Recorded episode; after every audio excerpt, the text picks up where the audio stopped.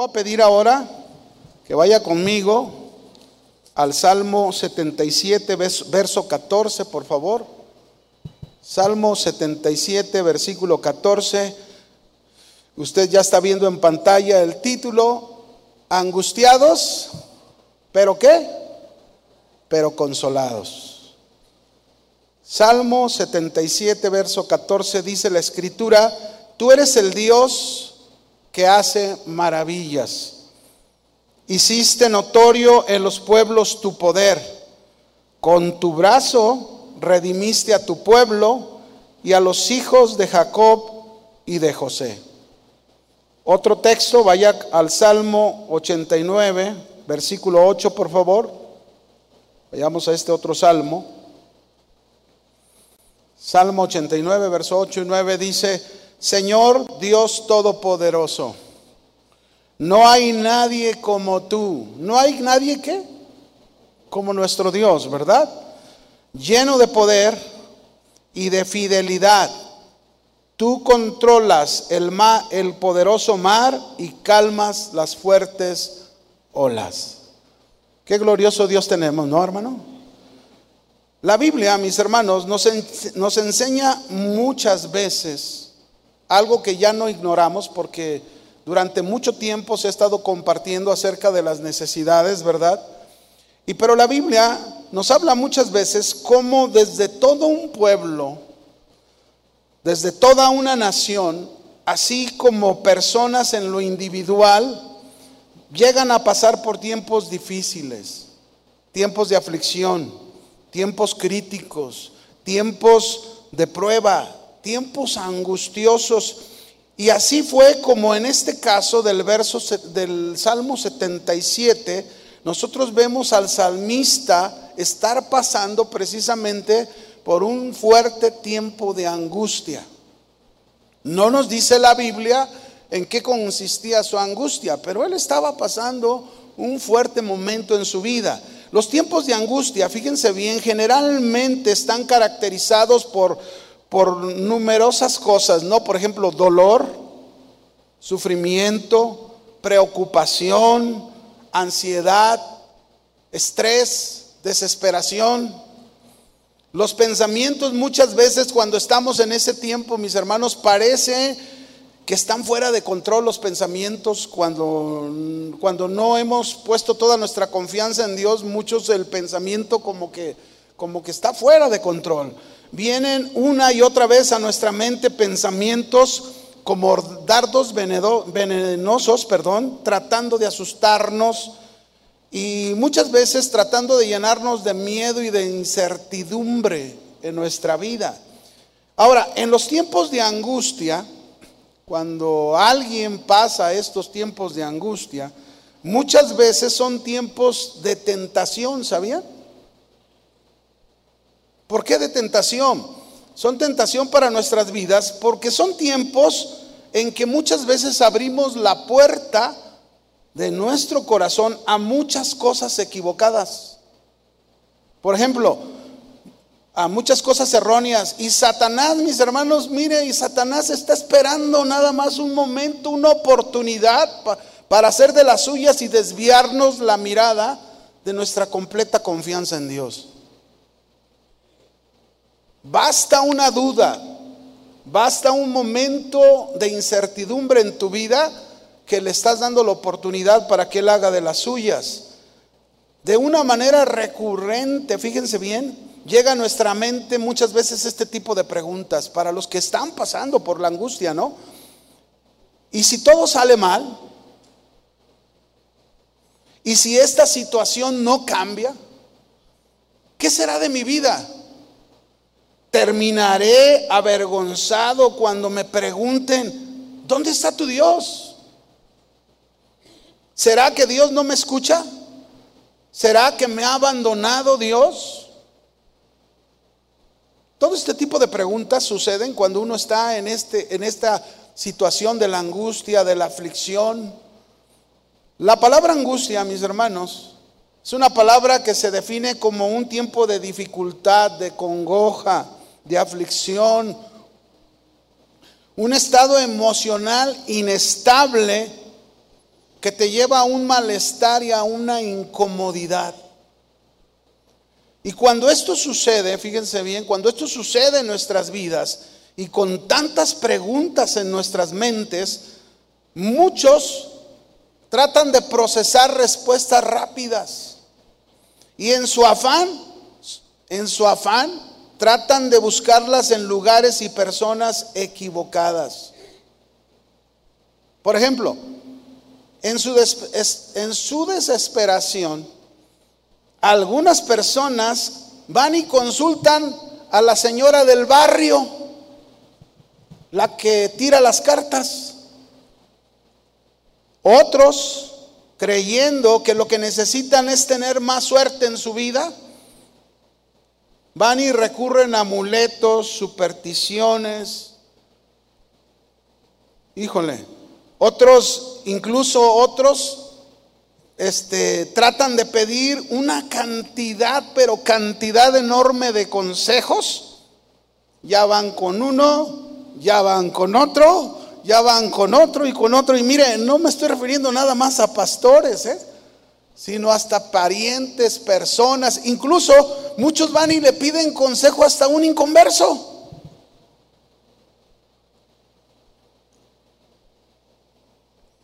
Pero bueno, veamos algunos ejemplos de angustia en la Biblia, ¿no? Hay algunos ejemplos en la Biblia, no los vamos a leer, los vamos a, yo te los voy a explicar, ¿verdad? Para no entretenernos en eso. Por ejemplo, Israel. Israel cuando fue sacado del desierto, fue, fue, fue liberado de Egipto y fue llevado a cruzar un, todo un desierto antes de llegar a la tierra prometida. Y en aquel lugar desértico, carente de muchas cosas en lo natural, que claro tenía un propósito Dios a través de él, pero fue a través de este desierto que Israel experimentó angustia. Todo el pueblo de Israel vivió la angustia de este desierto. Y pero al enfrentar esta angustia en el desierto sucedió algo maravilloso, porque ahí en el desierto Israel pudo ver y pudo conocer la fidelidad de Dios y ser consolado. Y ese es el asunto con el Salmo 77 que leíamos al principio y es donde vamos a tomar algunos puntos de enseñanza, precisamente porque ese salmo nos habla de la fidelidad de Dios, angustiados pero consolados. ¿Y qué es el consuelo? ¿Qué es lo que nos trae ese consuelo? La fidelidad de Dios. Ahora, no solo Israel pasó ese tiempo de angustia, podríamos pensar en otro hombre de la Biblia llamado Job, que lo hemos oído muchas veces, un hombre que era justo, que era recto, que era temeroso de Dios, que era apartado del mal. Este hombre enfrentó un día, en un día, enfrentó la angustia de una manera repentina y muy fuerte. En un solo día, él enfrentó varios incidentes. Pero fue, mis hermanos, fíjense bien, pero fue durante este tiempo de angustia en la vida de Job que Job, igual que Israel, pudo ver y pudo conocer la fidelidad de Dios en medio de toda esa tremenda aflicción que él vivió y ser consolado. Pero no solamente Job, dice Deuteronomio 7:9, palabras de consuelo para nosotros de la fidelidad de nuestro Dios. Dice Deuteronomio 7:9, conoce pues, ¿qué quiere Dios que hagamos? Hay que conocerlo. Conoce pues que Jehová tu Dios es Dios. Mire, cuando la Biblia dice Jehová tu Dios es Dios, simple y sencillamente nos está diciendo no hay otro. No existe otro. Conoce pues que Jehová Dios es Dios. Y luego después nos dice, Dios, ¿Dios qué? Fiel. ¿Cómo es tu Dios? ¿Cómo es tu Dios? Fiel. Fiel. Y mire, la fidelidad de Dios es inmutable, no cambia. ¿Puede grabarse eso? La fidelidad de Dios es inmutable, no cambia. Estés pasando por lo que estés pasando, estés viviendo por lo que estés viviendo, su fidelidad es para siempre. Conoce pues, dice, que tu Dios es fiel, que guarda el pacto y la misericordia a los que le aman y guardan sus mandamientos. Y mire cómo es la fidelidad de Dios hasta mil generaciones. ¿Hasta cuántas generaciones? Mil. A veces alcanzamos a contar hasta una cuarta, quinta generación, si es que tenemos visión, pero mil generaciones. Qué bendición de la fidelidad de Dios. Ahora, el rey David, mis hermanos, no solo Israel, no solo Job, el rey David, a pesar de que había cometido ese grande pecado de adulterio y que trajo muchas consecuencias a su vida y a su familia, que tuvo que enfrentar David por ese grave pecado que él cometió. Pero se arrepintió. Sabemos que él fue con Dios, fue genuino su arrepentimiento, pero ahí estuvieron las consecuencias. Y a través de esas consecuencias David vivió realmente una terrible angustia. Pero fue precisamente en esa angustia durante tantos años en su vida y en su familia que David también pudo ver y pudo conocer la fidelidad de Dios. Y eso le trajo consuelo. Salmo 119, verso 75 dice esto. Es el rey David hablándonos en este salmo. Salmo 119, verso 75 dice, conozco, oh Jehová, conozco que tus juicios son justos y que conforme a tu fidelidad me afligiste. ¿Cuántos saben que la, fidelidad de Dios muchas veces nos aflige, pero nos consuela? ¿Qué hace la fidelidad de Dios? Nos aflige, pero nos consuela. Dice David, sea ahora tu misericordia para consolarme. Vea, conforme a lo que has dicho a tu siervo, venga a mí tus misericordias para que viva porque tu ley es mi delicia. Mis hermanos, pasamos angustias, Dios permite las aflicciones en nuestras vidas, Dios nos lleva por desiertos muchas veces y en medio de esa aflicción, en medio de esa angustia, Dios quiere que tú y yo conozcamos muy bien su fidelidad. Dios va a ser fiel en tu angustia. Dios va a ser fiel en tus problemas. Y ahí en eso el Señor va a traer consuelo. Otro más. Este es otro hombre.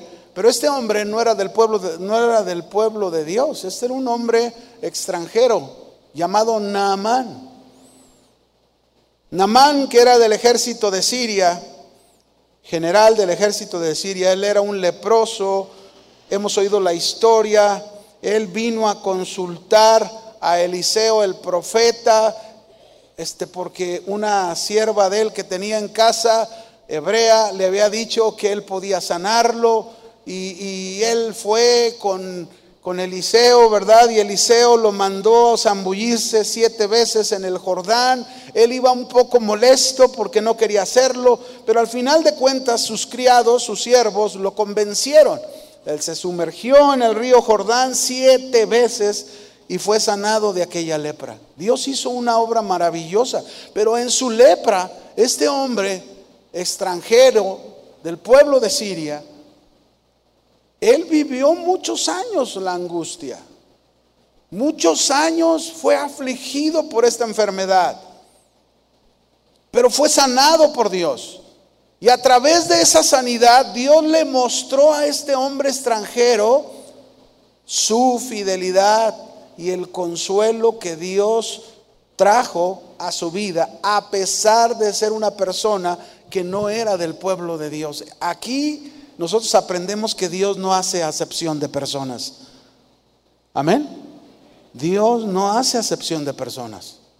Y mire, junto con esto, déjenme compartirles un testimonio de un video que me hicieron llegar, un video de un hombre transgénero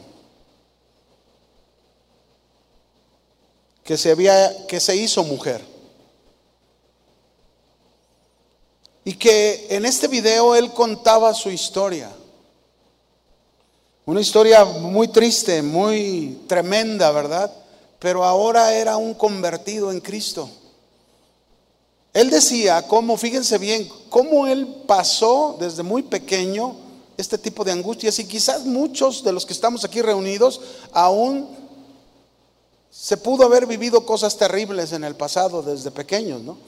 Él dice que cuando él estaba chico, su mamá, él había nacido, ya tendría como siete, ocho años, y la mamá le decía constantemente, ¿por qué fuiste niño si yo quería una niña?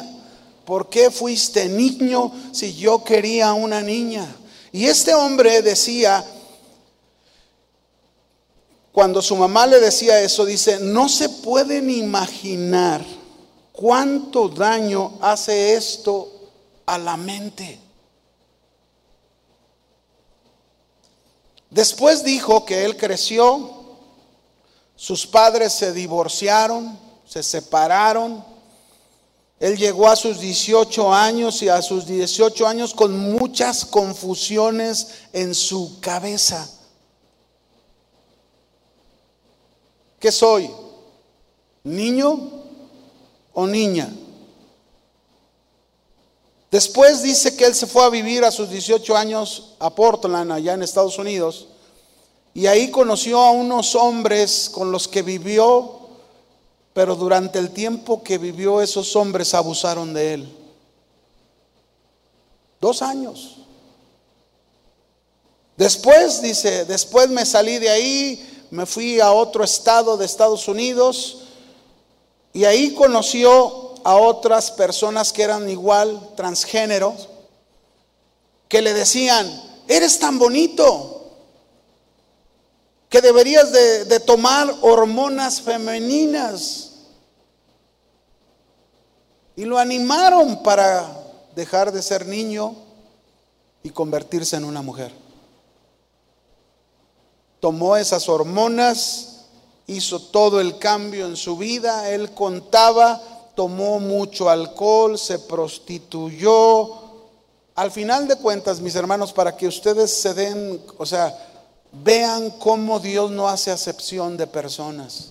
Él cuenta que un día, bien drogado y bien alcoholizado, en un departamento de varios pisos, este, en medio de esa situación, hubo alguien que lo aventó por las escaleras, rodó bastantes pisos por las escaleras, no murió, estaba muy grave, se podía levantar ciertamente, no sé qué cosas se le habían fracturado, pero ahí, precisamente en ese momento, vino un pensamiento a su mente de parte de Dios.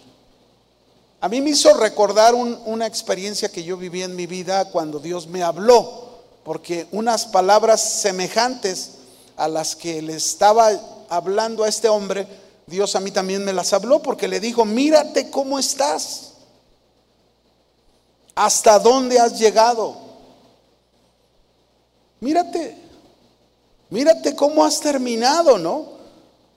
Y dice que al levantarse con mucha dificultad de aquel edificio donde él estaba, donde había caído, los pisos que había caído, en ese momento iban entrando un par de ancianitos tomados de la mano, bien enamorados los dos, dice que los vio, y, al verlo solamente le dijeron este par de ancianitos, le dijeron a él, necesitas a Dios. Necesitas a Dios. Esta persona dice que él pensó muchos días esto en su cabeza, necesitas a Dios, necesitas a Dios. No se le podía quitar eso en su cabeza. Mira cómo estás. Necesitas a Dios. Mira cómo estás. Necesitas a Dios. Hasta que llegó un momento en, que él, él dijo, aquí estoy, Señor, si, si tú eres real, ayúdame, te necesito, cámbiame. Y Dios le permitió ir a una iglesia cristiana donde él recibió el mensaje de Jesucristo y entregó su vida al Señor. Mis hermanos, hay mucha gente atrapada en su mente, atrapada en su cuerpo, con una angustia terrible, con una inestabilidad en sus pensamientos, pero que tenemos un Dios que es fiel, un Dios que quiere consolarnos, un Dios que quiere que le conozcamos cada día en su fidelidad y lo que Él sigue haciendo. No hay para Él, Él no hace acepción de qué? De personas. Yo me gocé cuando vi eso y dije, Señor, ¿cómo tú puedes hacer cosas tan tremendas? Por eso yo me pregunto y le pregunto a usted, ¿es importante y correcto pedir ayuda a Dios en tiempos de angustia? Repito, ¿es importante y correcto pedir ayuda a Dios en tiempos de angustia? Claro que sí, mis hermanos. Por supuesto que es importante. Él es nuestro Dios fiel que quiere traer consuelo a nuestras vidas. Consolación a nuestras vidas. Dice segunda de Corintios capítulo 1, verso 3 y 4. Escúchenlo. Bendito, dice Pablo, sea el Dios y Padre de nuestro Señor Jesucristo, Padre de misericordias y Dios de toda consolación. Tenemos un Dios que es el Dios de qué? De toda consolación. ¿De cuánta? Si tú llega un momento, un pensamiento a tu vida donde tú dices, no, es que en esto Dios no me va a poder consolar. Aquí dice que tenemos un Dios de toda consolación, el cual dice, nos consuela, no solo es Dios de toda consolación, sino que nos consuela en todas nuestras tribulaciones. En todas para que podamos también nosotros, fíjese bien, lo que hace Dios, viene y nos consuela, nos levanta el ánimo, nos levanta la fuerza cuando no tenemos ninguna, nos, nos da la capacidad de enfrentar nuestras angustias, de enfrentar nuestras aflicciones, salir vencedores, pero dice, ¿para qué? Para que nosotros también consolemos a otros. Si no pasamos por situaciones difíciles en nuestra vida, ¿cómo podemos entender a otros? ¿Cómo podemos sentir el dolor de otros? Pero el problema, mis hermanos, el problema que Dios es el Dios de toda consolación y que Él nos consuela en todas nuestras tribulaciones, el problema radica más bien en que muchos de nosotros, ¿en quién estamos buscando la ayuda? ¿En quién estamos confiando? El Salmo 77 precisamente nos ayuda y nos dice desde el primer versículo en quién debemos estar buscando tú y yo la ayuda. En el Salmo 77 se nos dice que, que la ayuda la debemos buscar en nuestro Dios, quien su fidelidad es para siempre y que nos ayuda cuando pasamos por alguna angustia. Dice el Salmo 77, ve conmigo ahí al Salmo 77 verso 1, y dice, con mi voz clamé a Dios, a Dios clamé y Él me escuchará. Al Señor busqué en el día de mi angustia. ¿Cuándo lo buscó?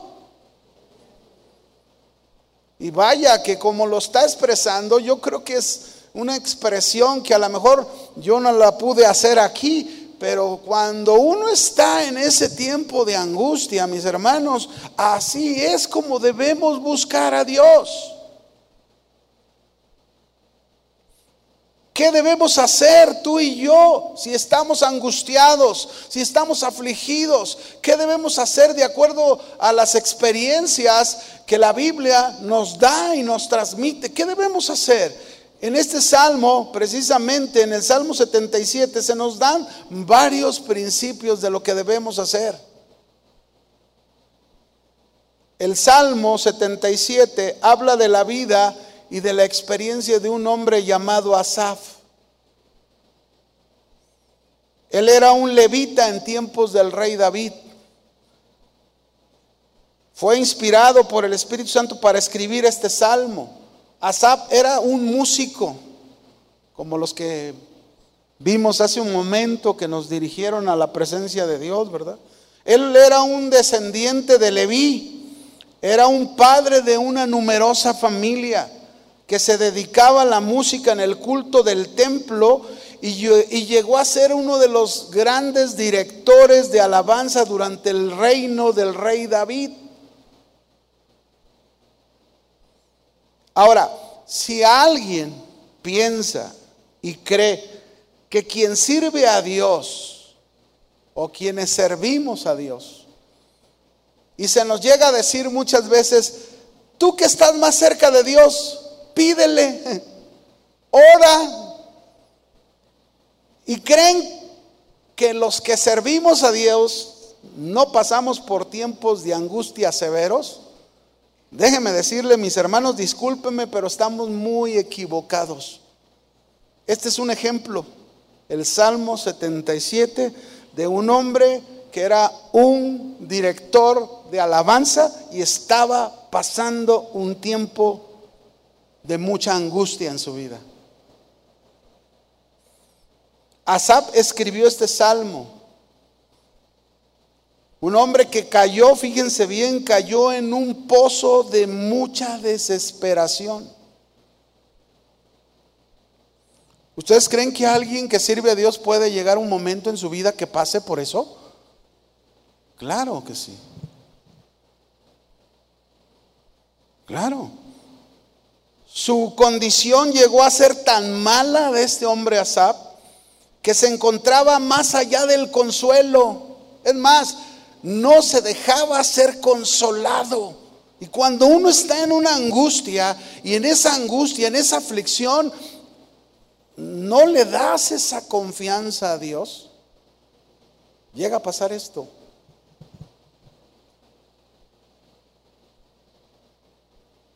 Llega a suceder esto, no permites el consuelo de Dios. Dice en el Salmo mismo, dice este hombre, dice, mi alma rehusaba el consuelo.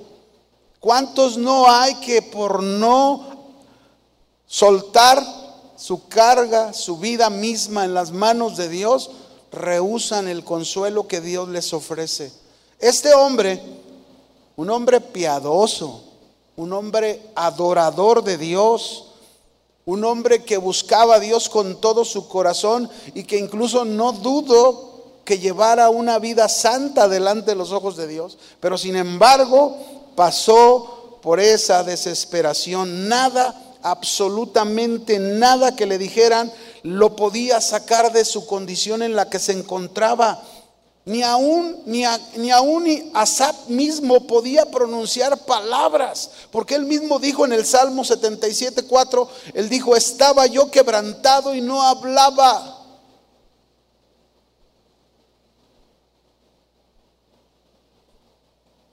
Y saben qué, mis hermanos, yo creo que hay muchos cristianos que atraviesan tiempos como este salmista. Un salmista adorador, cantor, que ha caído en un terrible hoyo de desesperación, que estaba, que, que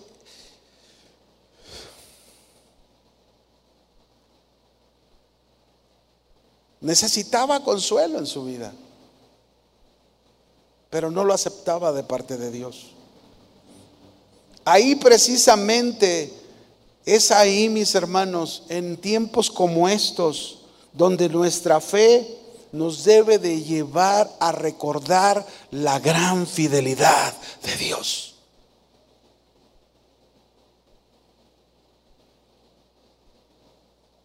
Dios es fiel, siempre será fiel y su fidelidad siempre estará a nuestro alcance. La fidelidad de su misericordia, la fidelidad de su amor, la fidelidad de su poder, la fidelidad de su presencia. Puedes pensar en tantas características que concuerdan con, que, que van unidas con su fidelidad. Dice el Salmo 34, 6, por ejemplo, dice ahí, este pobre o este necesitado de Dios clamó y le oyó Jehová y lo libró de todas sus angustias. ¿De cuántas angustias nos libra el Señor? De todas. Salmo 34, 17. Dice ahí, claman los justos, claman los justos, es decir, los que confían y dependen de Dios. Y Jehová los oye y los libra de todas sus angustias. ¿De cuántas angustias nos libra el Señor? De todas. Esa es la fidelidad de Dios, mis queridos hermanos. Y esa es la fidelidad de Dios que nos trae consuelo. ¿Qué nos trae? Consuelo en medio de aquella angustia. Así que, ¿qué es lo que debemos hacer? Número uno, vamos a ver qué es lo que debemos hacer en el Salmo 77, verso 1 y 2. De ahí sacamos un primer principio. Dice, con mi voz clamé a Dios. A Dios clamé y Él me escuchará al Señor busqué en el día de mi angustia, alzaba Él mis manos de noche sin descanso, mi alma rehusaba consuelo. Número uno, mis hermanos, no importa qué tan grande y tan fuerte sea tu angustia, clama a Dios. ¿Qué debemos hacer? Clama a Dios. Busca a Dios en medio de tu angustia. Él te va a escuchar. Cuentas con la fidelidad de Dios. Y mira, hace un momento Irán que estaba dirigiendo, me gustó un momento que dijo, levante sus manos. Cuando usted se encuentre en esta situación, levante. Bueno, mi hermano, en medio de tu angustia, no dejes de levantar tus manos, no las bajes. Las manos levantadas cuando clamamos a Dios son un símbolo de rendición. Te rindes a Él y tú le estás manifestando al Señor, no puedo más con esto, pero tú sí puedes. No saben qué cosas pueden pasar cuando nosotros tenemos las manos levantadas y estamos clamando a nuestro Dios, estamos buscando a nuestro Dios en medio de nuestra angustia, pero confiados en la fidelidad de Dios. Dios va a traer consuelo. Cuando Asad, mis hermanos, se encontraba en esta situación difícil, tanto que le costaba trabajo recibir el consuelo de Dios, a pesar de todo, no se dejó, buscó a Dios, clamó a Dios sin soltarlo, sin dejar de confiar en Él. Y este es el punto. Cuando pasemos en la angustia, mis, hermanos, no debemos soltar a Dios. No debemos nosotros dejar a un lado a Dios y recurrir a otras cosas, porque muchas veces, mire, hay cristianos que en medio de su angustia es tan fuerte la angustia, es tan fuerte el desierto que pasan, que luego dicen, no, pues ya no voy a ir a la iglesia.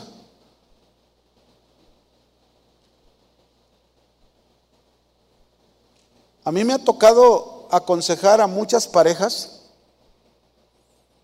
que han dejado de venir por problemas. Digo, ¿cómo, cómo, esperas que tus problemas se resuelvan si en medio de tu angustia, en medio de tu dolor y de tu sufrimiento que estás pasando, y de recurrir al que te puede ayudar, de recurrir al que puede cambiar el destino de tu situación, te alejas y le das la espalda. Y fíjate, aunque se hace eso, tenemos un Dios fiel. Un Dios que aunque nosotros somos infieles, Él permanece fiel. Y nos vuelve, nos deja pasar por situaciones complicadas muchas veces para darnos cuenta que separados de Él no podemos hacer nada. Hay personas que en su angustia llegan a decir, no se diga ahora que pasó lo del virus, ¿verdad? Que todavía sigue el virus fuerte. ¿eh? A mí me tocó convivir con dos personas este, la semana pasada y me hablaron por semana, pastor, este, estamos preocupados porque estábamos platicando con usted, pero ya nos hicimos la prueba y tenemos COVID. Y yo dije, bueno, pues que el Señor me guarde, ¿no? Gracias a Dios, pasaron los días y no pasó nada y estamos bien, ¿no? Pero hay quien pudiera decir, si, si no me mata el virus, me va a matar la angustia.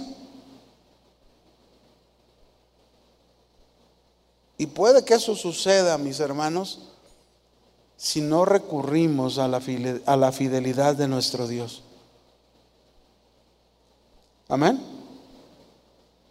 Necesitamos, mis hermanos, ir con Dios. Necesitamos agarrarnos de nuestro Dios. Si estás en una situación difícil, si incluso pasas las noches y no puedes dormir por tu angustia, por tu aflicción, déjame decirte, el único que da el sueño a su amado es nuestro Dios. Él lo dice, Salmo 27, versículo 127, verso 1. Él, él dice, en el verso 1 y 2, él dice que a su amado dará el sueño. Por demás es que te vayas de madrugada a trabajar y regreses muy tarde, que a su amado dará el sueño, el descanso, el relax, cuando se confía en Dios, cuando se descansa en Dios.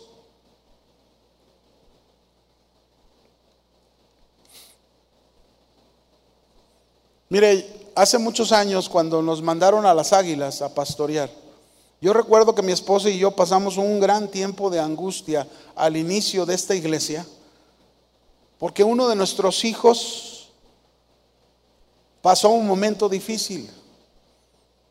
Recuerdo que tuvimos una boda en la iglesia, la primera boda que tuvimos de la iglesia, y los casados pues contrataron un arco de hierro de adorno. Mi hija tenía ahí como 6, 7 años y andaba jugando con otras niñas cuando este arco de hierro le cayó en su cabeza. No, no, no hubo herida, no hubo sangrado, no hubo nada. Pero esa noche cuando llegamos a la casa, mi hija comenzó a convulsionarse.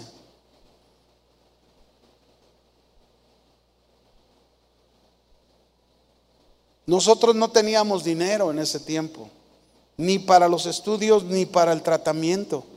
La llevamos con un especialista que nos habían recomendado, le hicieron estudios, pero los estudios eran demasiado caros. Bueno, ahí es donde nosotros comenzamos a ver en medio de nuestra angustia, en medio de nuestro dolor y de la prueba, porque es la prueba también de cuando nosotros decidimos servirle a Dios, tiene que venir la prueba, tiene que tenemos que pasar el desierto, ¿verdad? Y pasamos un tiempo de angustia y ahí, bueno, el Señor, el Señor al final de cuentas nos proveyó los recursos, pudimos hacerle su estudio, este, le encontraron ahí un detallito en su cabeza, ¿verdad? En, su cerebro, una, una, conexión que no estaba este, completamente bien. Y, y entonces le dio un tratamiento, mire, gracias a Dios, en dos años nuestra hija quedó completamente sana. Pero fue un tiempo de angustia. Y mientras estás en el tiempo de angustia, y no se diga cuando, te, cuando se trata de tus hijos. Mire, es un dolor que ustedes, digo, los que son papás y han pasado algún momento difícil con sus hijos, lo saben. Pero sin embargo, mis hermanos, en medio de esos momentos de angustia, nosotros debemos clamar. ¿A quién? A Dios. Pero no solo eso, Salmo 77, versos 3 y 4. Me acordaba de Dios, dice el salmista, y me conmovía. Fíjese, se acordaba y se conmovía. Me quejaba y desmayaba. Así que, ¿qué quieres hacer? ¿Quieres acordarte de las cosas que Dios hace en su fidelidad o quieres quejarte? Hay dos, hay dos cosas. Si te acuerdas de la fidelidad de Dios y confías en esa fidelidad de Dios, va a venir el consuelo y te va a conmover el Señor. Pero si te quejas, va a haber un desánimo en tu vida, un desaliento en tu vida siempre. Dice, no me quejaba. Pegar los ojos, dice, estaba yo quebrantado y no hablaba. Aquí está un segundo principio que aprendemos. Nunca permitas, en medio de la angustia, nunca permitas que tu turbación y tus dudas te lleven a quejarte con Dios. Nunca lo permitas. ¿Y sabes por qué no lo debes de permitir? Porque eso es retroceder en tu fe. La fe, mis hermanos, tiene que crecer. La fe tiene que aumentar, la fe tiene que ser tan fuerte con Dios de tal manera que pase lo que pase, tú sabes que tu Dios fiel siempre tiene un propósito en medio de las situaciones. Es un Dios fiel que te va a consolar y mi pregunta es, ¿cuántos creen que Dios te va a consolar en medio de tu angustia? No te quejes. No te quejes. Asap nos expresa aquí que ciertamente vivió un tiempo turbio en su vida, tuvo dudas que tuvo que enfrentar, pasó esa angustia y, y, quizás llegó a desanimarse, pero en medio de eso, de ese desaliento que llegó a experimentar, él habla que no se quedó ahí, porque hay quienes se quedan en ese estado, se quedan en esa situación. No, no te quedes ahí, levántate y en medio de tu, de tu, de tu condición, de tu desaliento, de tu desánimo, mira, levanta tus manos y comienza a clamar a Dios, comienza a exaltar a Dios, comienza a clamar a la fidelidad de Dios y Dios en su fidelidad siempre te traerá consuelo. Siempre. El quebrantamiento, mis hermanos, es cierto que es bueno, pero este quebrantamiento siempre nos debe de llevar a una condición espiritual. Cuando el quebrantamiento no es así, es muy seguro que en lugar de llevarnos a una condición espiritual, nos va a llevar a un desaliento. Y ahí es donde tú tienes que darte cuenta cuando cuando ese quebrantamiento tú te estás dejando llevar a un desaliento, a un desmayo, a un desánimo, es porque no estás centrado en Dios. Estás centrado en tu problema. Y ahí está el punto, mis hermanos. Tenemos nosotros que centrar nuestra mente, nuestra confianza, nuestra vida en Dios. Y más cuando ya has pasado otras situaciones y Dios te ha mostrado su fidelidad. Ciertamente hay momentos difíciles que llegamos a clamar, incluso, Dios mío, Dios mío, ¿por qué me has abandonado? Y no es que Dios nos abandone o nos haya dejado, porque no lo hace. Más bien es que nuestra situación, nuestra condición de quebranto en el que nos encontramos, nosotros emocionalmente nos sentimos en esa situación o describimos la situación de esa manera como si Dios nos hubiese abandonado. Pero la fidelidad de Dios es para siempre. Y si la fidelidad de Dios es para siempre, eso quiere decir, mis hermanos, que Dios ahí está pero lo que necesitamos es dejar de mirar el problema, la situación y mirar al Señor. Eso es lo que necesitamos hacer. No debemos permitir la duda o la turbación en nuestra vida, pues estas nos van a llevar a perder toda la confianza en la fidelidad de Dios. Hebreos 10:35 nos lo dice. Hebreos 10:35, ve conmigo ahí, mira lo que dice.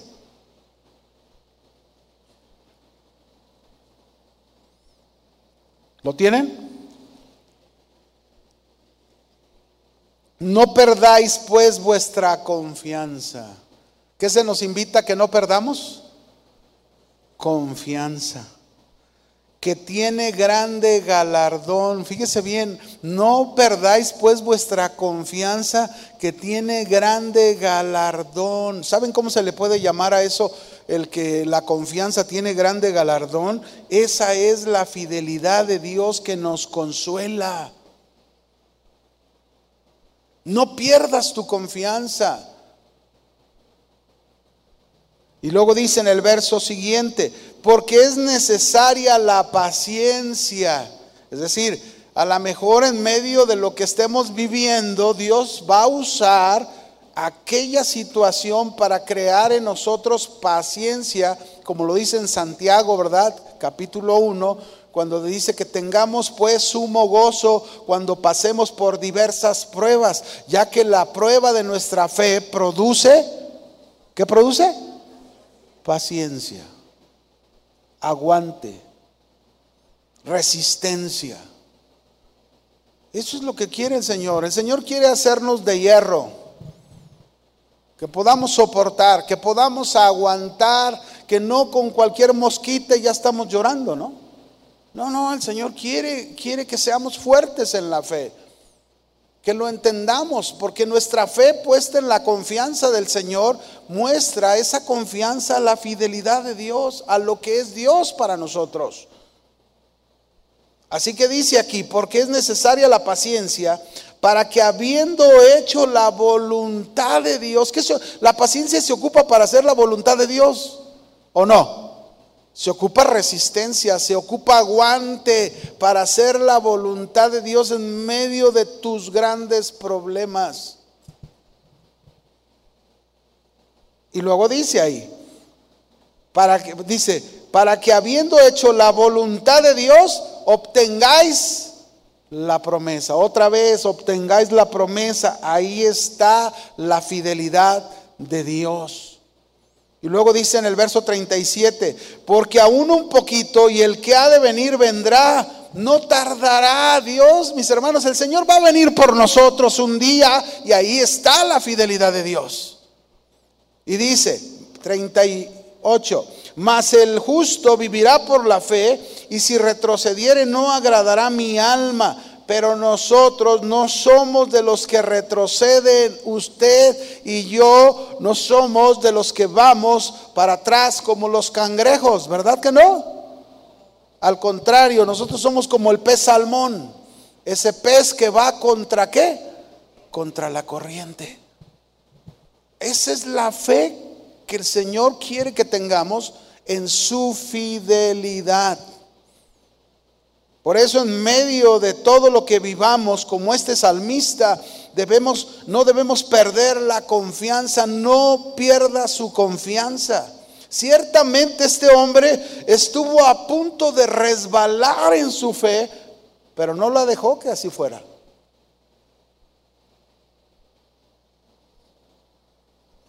Qué importante, mis hermanos, es que no olvidemos tú y yo lo que Dios ha hecho en nuestras vidas en el pasado. No lo olvidemos.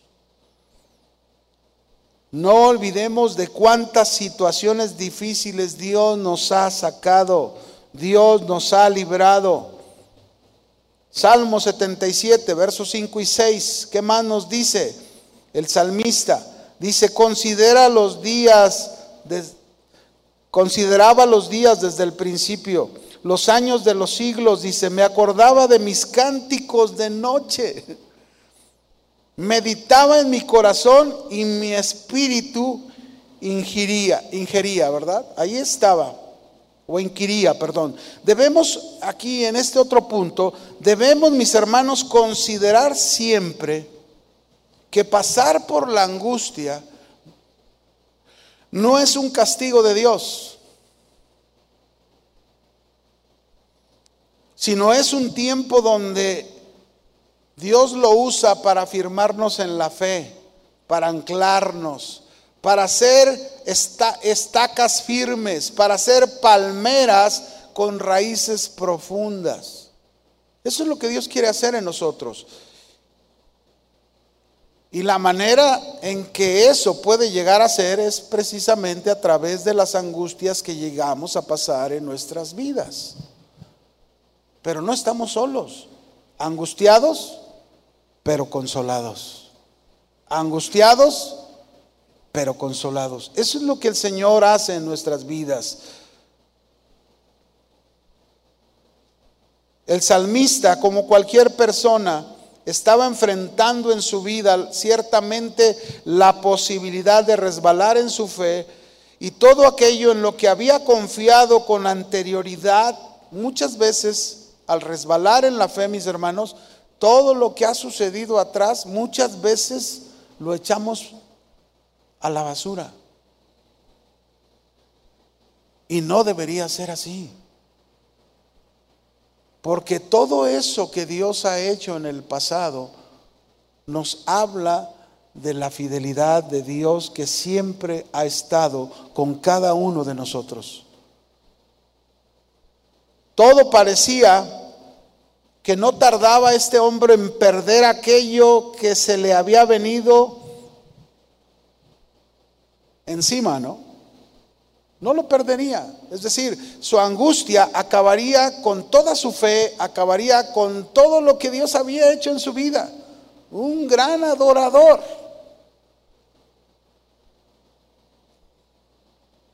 En el día de su angustia, pero este hombre no se quedó con los brazos cruzados, enfrentó su angustia, confió en Dios y Dios lo sacó adelante en medio de la angustia, trayendo consuelo a él.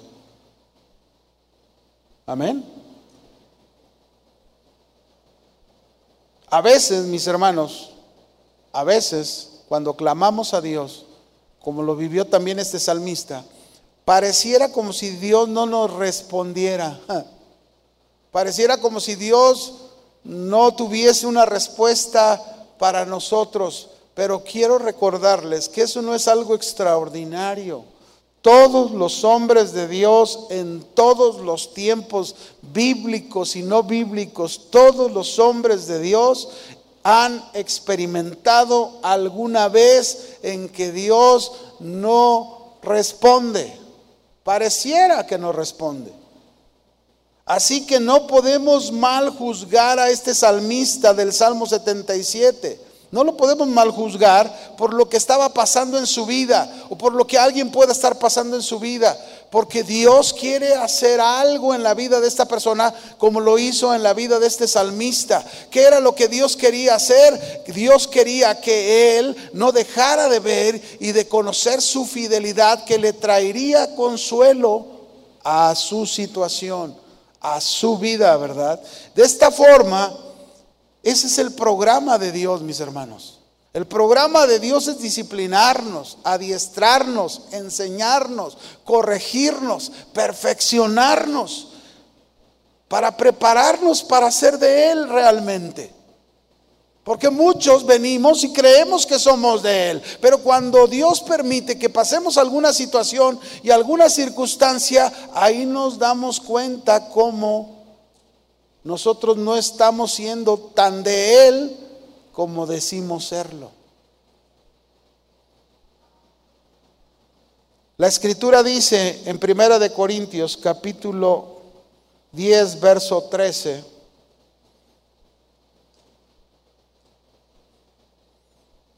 Escuche lo que dice el Señor por medio de Pablo. No os ha sobrevenido ninguna prueba ninguna angustia, ninguna aflicción que no sea humana. Es decir, nunca Dios nos va a probar algo que no sea de nuestra capacidad humana. Y luego dice, pero fiel es Dios. ¿Fiel qué? Ahí está la fidelidad de Dios. ¿Saben lo que significa eso? No os ha sobrevenido ninguna prueba que no sea humana, pero fiel es Dios. Eso significa consuelo para nuestras vidas. Fiel es Dios que no nos dejará ser probados más de lo que podemos resistir. A lo mejor lo que estoy pasando para mí lo veo imposible.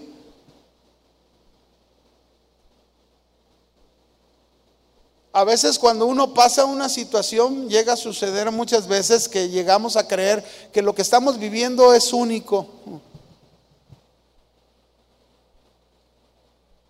Cuando la realidad, mis hermanos, es que hay quienes pasan por cosas semejantes a las nuestras y hay quienes pasan por cosas aún mayores a las nuestras.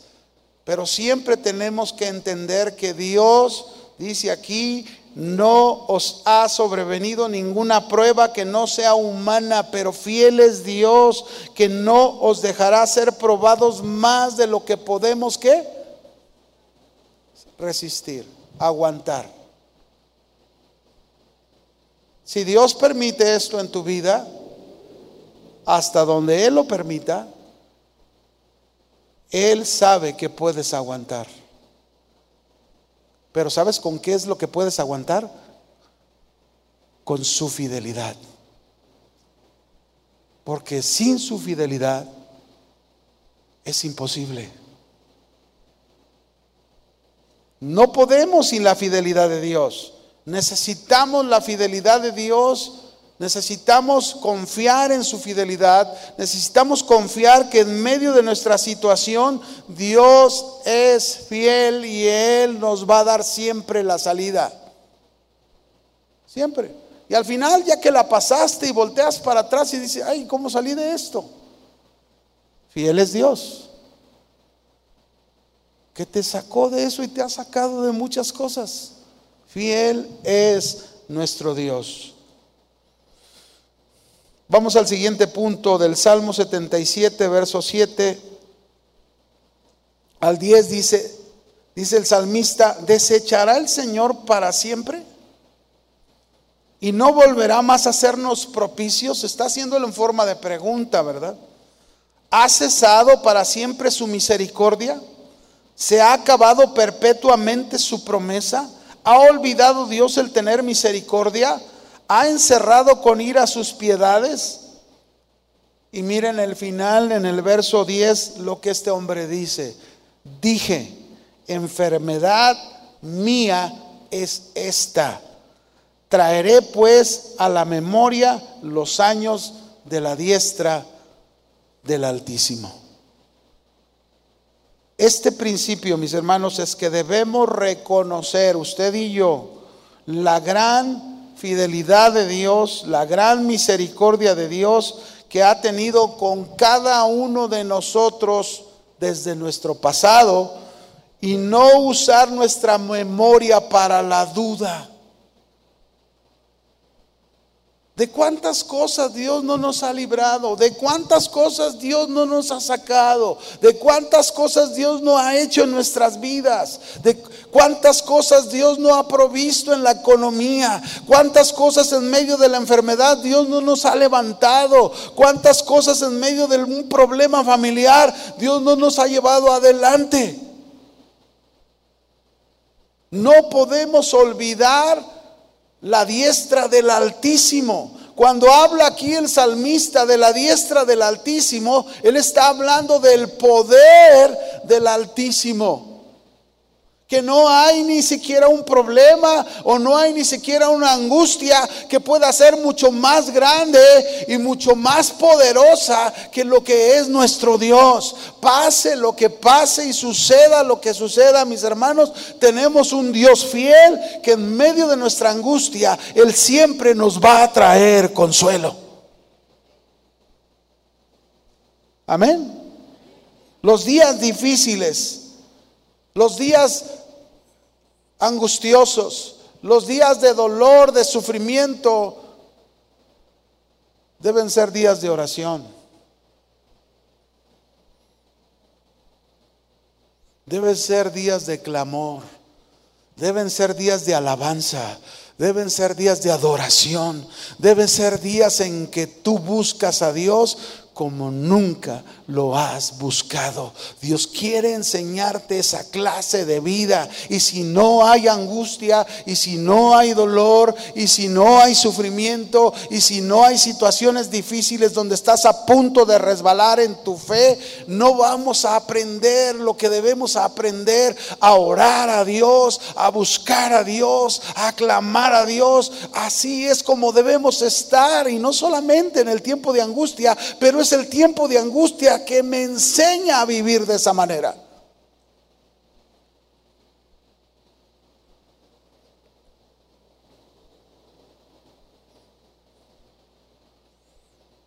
¿Cómo levantó su fe este salmista?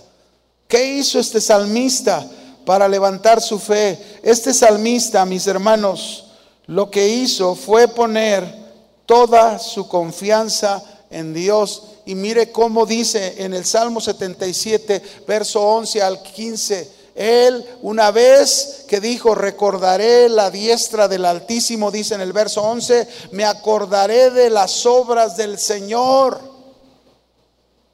Sí, haré yo memoria de sus maravillas antiguas, de que sus qué? Maravillas antiguas. Asap era un hombre que sabía voltear para atrás y decir, lo sacó de Egipto con mano poderosa. Abrió el mar rojo. Abrió el río Jordán. Derribó los muros de Jericó. Dio la conquista de la tierra de Canaán. ¿Cómo olvidarnos del Dios que ha sido fiel? Desde el momento en que le hemos conocido. ¿Cuántas cosas, mis hermanos, hemos visto las obras maravillosas de Dios? No podemos olvidarlas. Por eso dice él, meditaré en todas tus obras, hablaré de todos tus hechos, que Dios es grande, que Dios es grande como nuestro Dios. Tú eres el Dios que hace maravillas, hiciste notorio en los pueblos tu poder, con tu brazo redimiste a tu pueblo, a los hijos de Jacob y a los hijos de José. Así que mis hermanos, ¿qué es? Lo que el Señor quiere que tú y yo hagamos, que confiemos en su fidelidad y su fidelidad va a traer consuelo a nosotros en el tiempo de angustia. Alabemos a Dios en medio de nuestras aflicciones, alabemos a Dios en medio de la angustia y entendamos, Dios es grande en fidelidad. Amén. Concluyo. ¿Cómo te encuentras el día de hoy? ¿Cómo estás en este momento? ¿Existe alguna angustia, alguna aflicción que te está atormentando? ¿Existe algún problema en tu vida que no te deja estar en paz? Voy a pedirle a los músicos si van subiendo mientras yo hago estas preguntas. Vives tan presionado que no puedes dormir, se te va el sueño. Recuérdalo. Que en medio de tu angustia, Dios quiere que tú veas y conozcas la fidelidad de Dios. Así que yo les hago un desafío. ¿Cuántos quieren hacer verdad este mensaje? Angustiados, pero consolados. Si tú quieres el consuelo de Dios, si tú quieres la paz de Dios en tu corazón, en medio de tu angustia, ponte de pie y ora conmigo.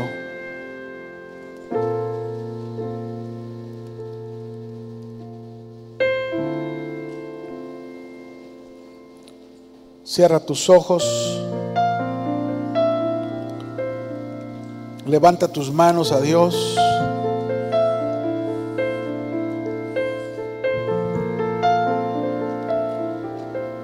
Y dile al Señor, perdón Señor. Quizás he apartado mi mirada de ti y la he puesto en mi problema o en mi angustia. Quizás me he olvidado de que en medio de mi angustia pueda adorarte, pueda alabarte. Me has dado tantas armas, me has dado tantas bendiciones para vencer las cosas que pasan en mi vida. Pero aquí estoy. Aquí estamos. Somos tu pueblo. Somos tus hijos. Y queremos ese consuelo de tu parte. Consuela, Señor. Dios de toda consolación. El Dios que nos consuela en todas nuestras tribulaciones. Señor, que tu consuelo nos dé el aliento, nos dé el ánimo, nos dé esa fuerza en nuestra fe, alimente nuestra fe de tal manera que estemos de pie, Señor de pie en medio del problema, de pie en medio de la circunstancia y podamos saber que grande es tu fidelidad. Grande es tu fidelidad. Grande es, grande es, Señor, y en ella confiamos con todo nuestro corazón. En el nombre de Jesús.